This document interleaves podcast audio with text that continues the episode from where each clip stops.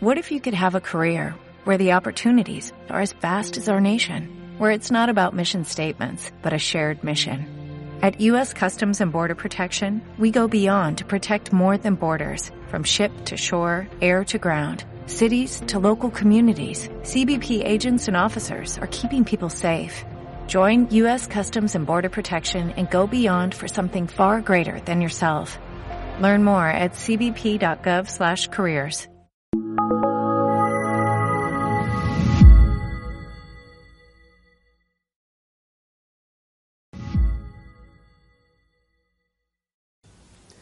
Hay una vieja leyenda de la Edad Media que habla de Nuestra Señora que llegó a un monasterio de monjes con el niño en brazos. Aquello dejó a todos encantados, como es lógico, agradecidísimos, lo sintieron como un gran privilegio. Precisamente era una fiesta de la Virgen y habían estado meditando mucho todo eso de Madre, Madre nuestra. Y entonces pues le rindieron un homenaje. Se pusieron a cada uno a ofrecerle lo mejor que se le ocurría. Uno le enseñó unas ilustraciones que a base de años había escrito, con filigranas, con pluma de ganso, con una tinta a colores, una cosa muy elaborada, muy complicada, muy paciente. El niño estaba durmiendo en brazos de su madre. Un pequeño coro cantó a varias voces, unos corchetes muy complicados.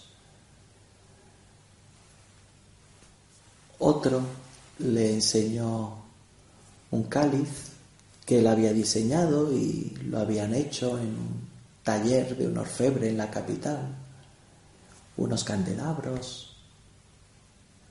En fin, se fue viendo que ahí cada uno era un artista, con mucho amor de Dios.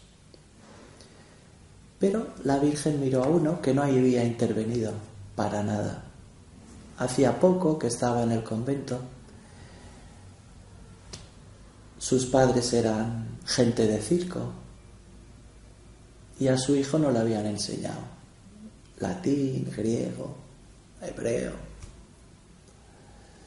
No sabía hacer nada.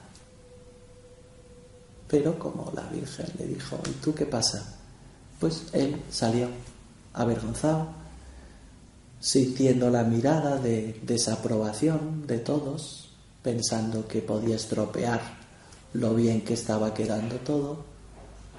Se metieron las manos en los bolsillos, sacó unas mandarinas y empezó a tirarlas al aire, que era lo que sabía hacer.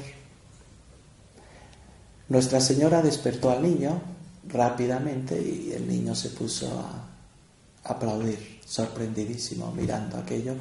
Y aquel hombre, cada vez más envalentonado, iba sacando más mandarinas de los bolsillos de su hábito.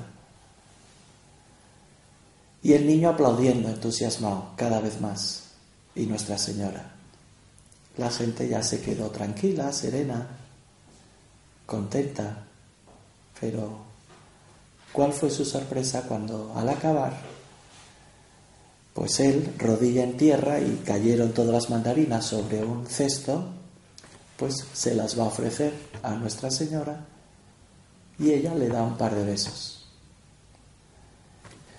Toma las mandarinas, pela una y le da a él primero unos gajos y luego a su niño, a Jesús. Y luego ya ofrece a todos las otras mandarinas y se provoca un ambiente distendido, alegre, confiado. Le deja a aquel monje al niño Jesús para que lo bese, lo espachurre, le abrace. Y aquel hombre, y en el fondo todos, comprendieron que el amor de Dios no es el más difícil todavía. hacer el pino con las orejas. Es lo ordinario. Aquel hombre sabía eso desde pequeño, lo había aprendido en el circo. Es lo que sepamos hacer cada uno. Ofrecérselo al Señor con sencillez.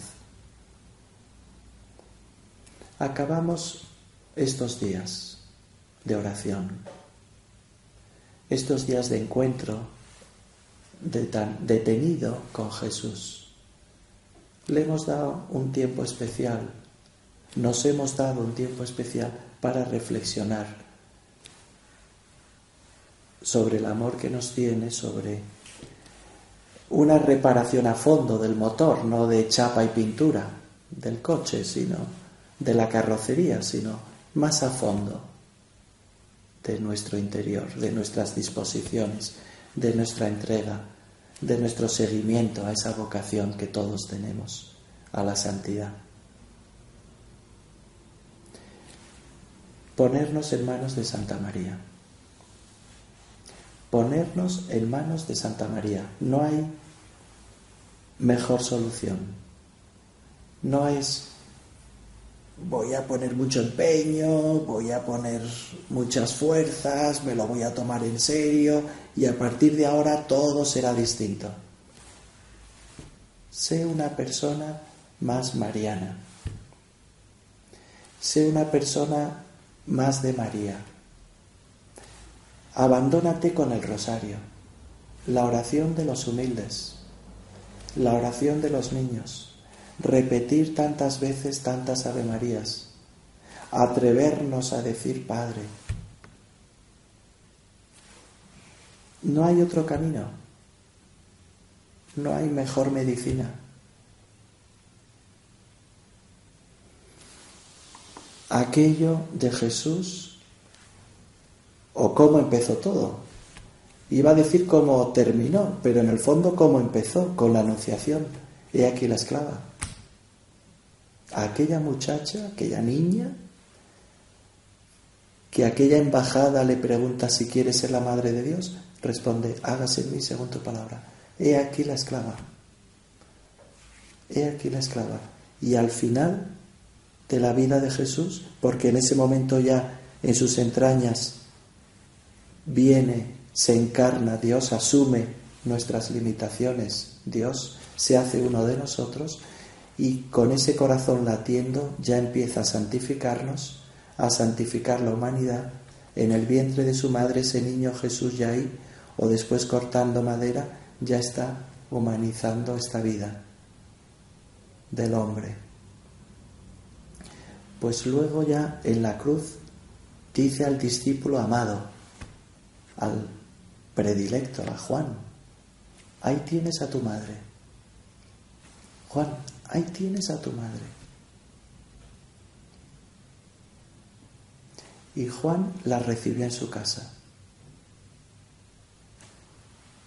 En momentos de oscuridad, ahí tienes a tu madre.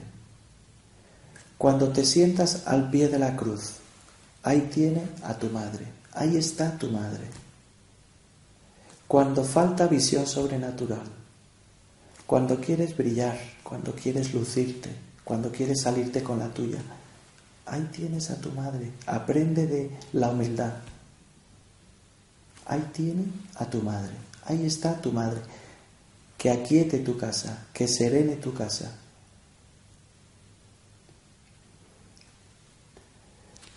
Sé de María y serás nuestro. Sé de María y serás de la Iglesia. Sé de María y serás católico, 100% sé de María. Móstrate ese matrem, esa jaculatoria tan antigua, muestra que eres madre. Señora, muestra que eres madre. Ahí tienes a tu madre, imítala, escúchala, fíjate, aprende de ella, ahí tienes a tu madre. Esa palabra de Jesús desde la cruz nos debe llenar de esperanza. desde aquel momento Juan, en nombre de todos nosotros, la recibió en su casa. Y todo fue distinto. ¿Cómo es mi rosario? ¿Cómo rezo el ángelus a las doce? ¿Cómo me uno a los millones de católicos de todo el mundo que están en comunión con el Papa rezándolo? Aunque el horario sea distinto, es lo de menos a través de la comunión de los santos. ¿Cómo recuerdo a Nuestra Señora su vocación? ¿Cómo son mis tres Ave Marías de la noche al irme a dormir? ¿Cómo beso el escapulario de la Virgen del Carmen muchas veces al día? ¿Qué supone Nuestra Señora en mi vida? ¿Tengo esa buena señal? Tengo esa buena señal.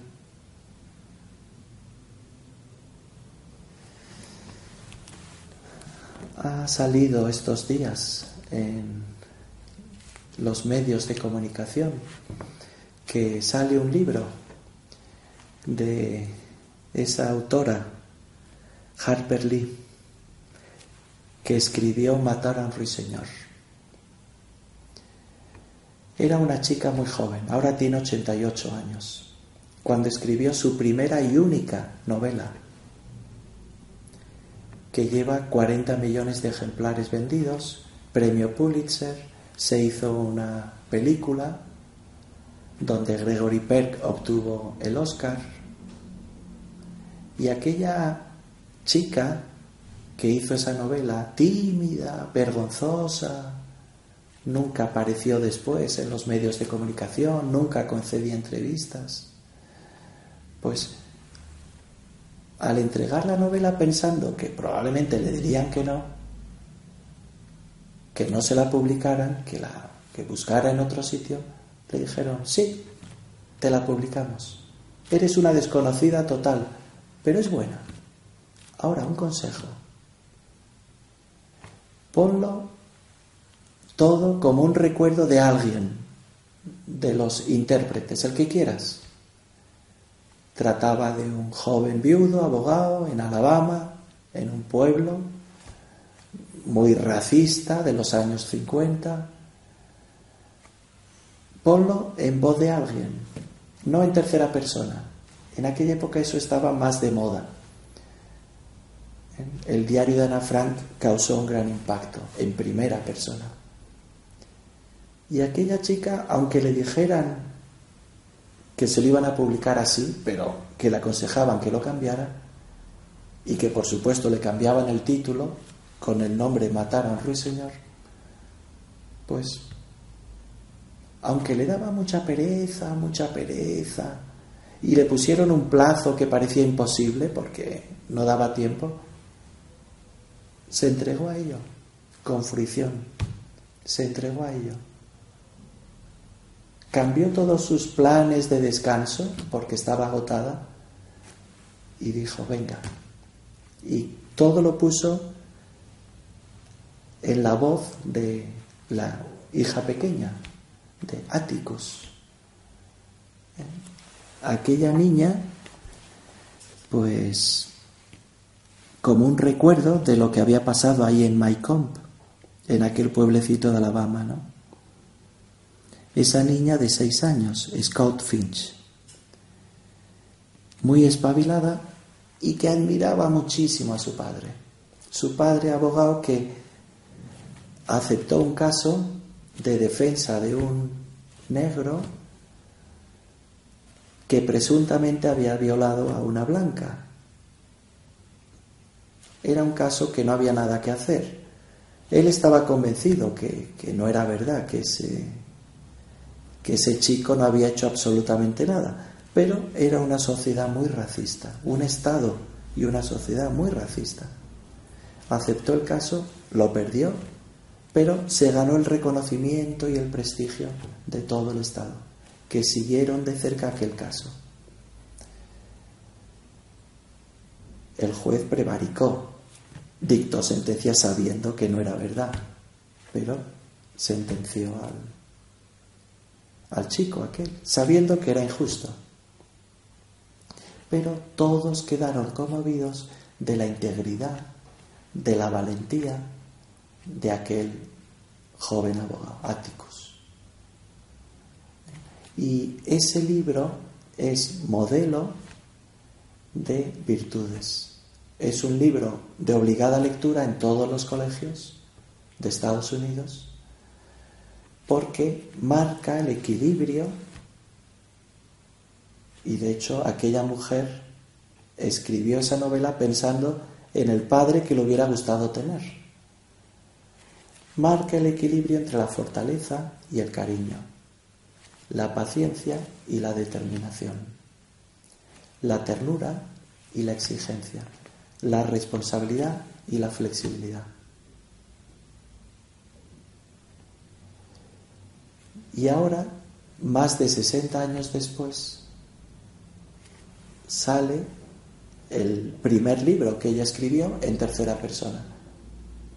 Sin tocar nada, con el mismo título que ella puso, ahora se publica. 60 años después. Lo que yo quería decir de todo esto es cómo aquella chica principiante en esto de las letras Obedeció. Fue humilde. Se fió. Cámbialo. Ponlo en primera persona. Se fió. Y le salió de maravilla. De maravilla. Esa primera versión la sacan con dos millones de ejemplares. No sé si los venderán.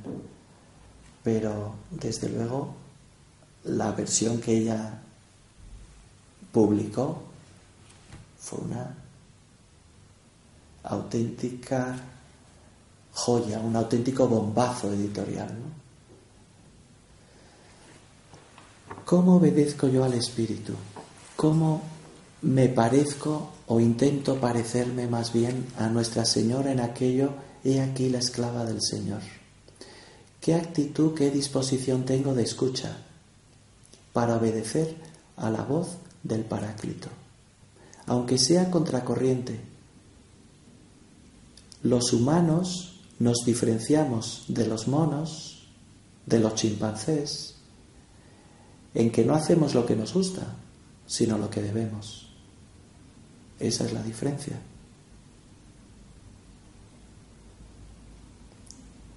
¿Tú lo quieres? ¿Tú lo quieres? ¿O qué quieres, Señor, que haga? atentos a su llamada, a su requerimiento. Bajo tu protección nos acogemos, Santa Madre de Dios. Subtum presidium confugimus, subtum presidium confugimus. Bajo tu protección nos acogemos. Esa oración es del siglo II. Es la oración más antigua a la Virgen. Bajo tu protección nos acogemos todos estos deseos de mejora grandes y quizá pocos, pero muy idealistas que hacemos de estos días, los ponemos bajo la protección de Nuestra Señora. La Virgen, como dice el Papa Francisco, de los desatanudos. La Virgen de los desatanudos, que resuelve conflictos, soluciona problemas desatasca líos. Nuestra Señora de los desatanudos. Mi vida no va a ser como una balsa de aceite, sin problemas. Eso es utópico, eso es imposible. Ya sabes, y acabo la historia de aquel chico que compró un, un terreno y le dijo a uno del pueblo, a un anciano. Bueno, ya sabe que compraba ahí en las afueras ese terrenito, me he enfrascado ya, bueno, con la hipoteca muchos años. ¿Usted cree que me daría buenas patatas? Y el anciano dijo, me extrañaría mucho. Nunca he visto que ese terreno dé patatas. Pues vaya. ¿Y maíz? ¿Qué tal? peor me lo pones. Me extrañaría una barbaridad que te diera buen trigo. Pues vaya. ¿Y olivos? Ni se te ocurra. Pues mire, yo voy a plantar patatas, diga usted lo que diga, porque algo tengo que hacer. Hombre, si plantas, pues claro, patatas, trigo, olivos, lo que tú quieras. Hombre, si plantas, me creía que tú te referías a que te iban a salir así los frutos sin las semillas. hombre, han sido días de semillas. Los frutos ya requieren tiempo, requieren el riego, requieren pulir, podar las cosas que vayan mal. Y sobre todo, sobre todo, sobre todo, requieren piedad. Le pedimos a la Virgen de los desatanudos un empujón fuerte de gracia, que nos pille sin paraguas todo este chaparrón de estos días para ser buenos hijos, fieles de nuestra Madre, la Iglesia. Así sea.